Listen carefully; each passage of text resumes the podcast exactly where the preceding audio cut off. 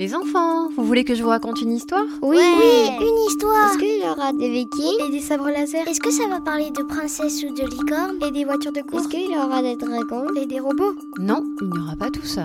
Mais il y aura bien mieux, parce que je vais vous raconter des légendes polynésiennes. Oh, c'est trop cool les légendes polynésiennes. Vous êtes prêts? Oui. Installez-vous bien, fermez les yeux et écoutez. Ok.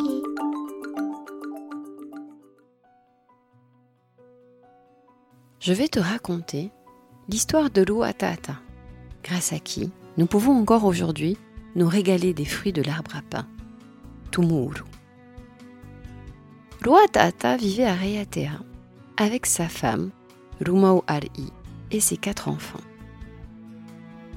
Survint une famine à Raiatea, et après avoir consommé tous les crabes de terre et les fruits du Fara, la famille dut se résigner à se réfugier dans la montagne et se nourrir de fougères.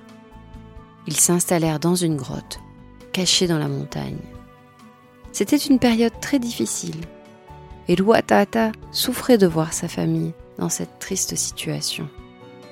Il s'inquiétait de voir les siens affamés et ne savait comment assurer l'avenir de ses enfants. Lumawari se lamentait également, et un soir, très tard, Luatata la rassura et lui dit doucement, alors qu'elle tombait de fatigue, de ne plus s'en faire.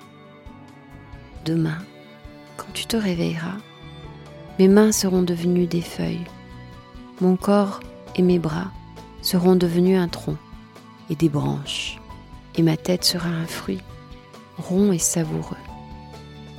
Tu prendras ce fruit, fais-le rôtir au feu, trempé dans l'eau, puis enlève la peau.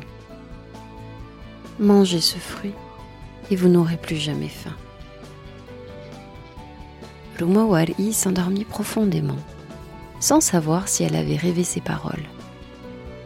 Elle eut l'impression de sentir une dernière caresse sur sa joue, avant de sentir Luatata s'éloigner et sortir de la caverne.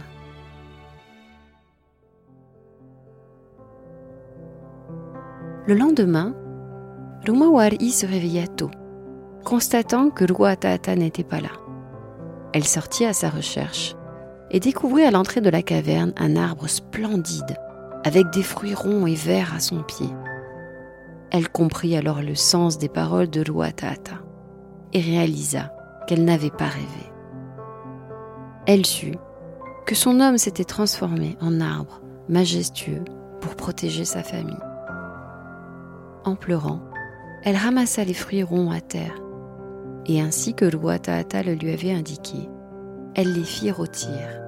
Et lorsque ses enfants se réveillèrent, elle leur donna un morceau à chacun et le goûta elle-même. C'était délicieux. Et elle comprit alors, malgré sa tristesse, qu'elle n'aurait plus à s'en faire, car elle et ses enfants n'auraient plus jamais faim. Ainsi, Luatata a fait don de son corps pour nourrir sa famille. Et depuis, les Tumuuru ont proliféré, assurant la subsistance des familles polynésiennes.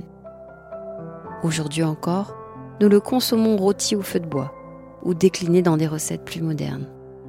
Plus qu'un arbre, c'est un cadeau d'abondance à la terre polynésienne. Cette histoire est inspirée des textes de Tewira Henry, mais tu peux aussi la retrouver déclinée dans de nombreux albums illustrés. J'espère qu'elle t'a plu et que je te retrouverai bientôt pour une nouvelle histoire.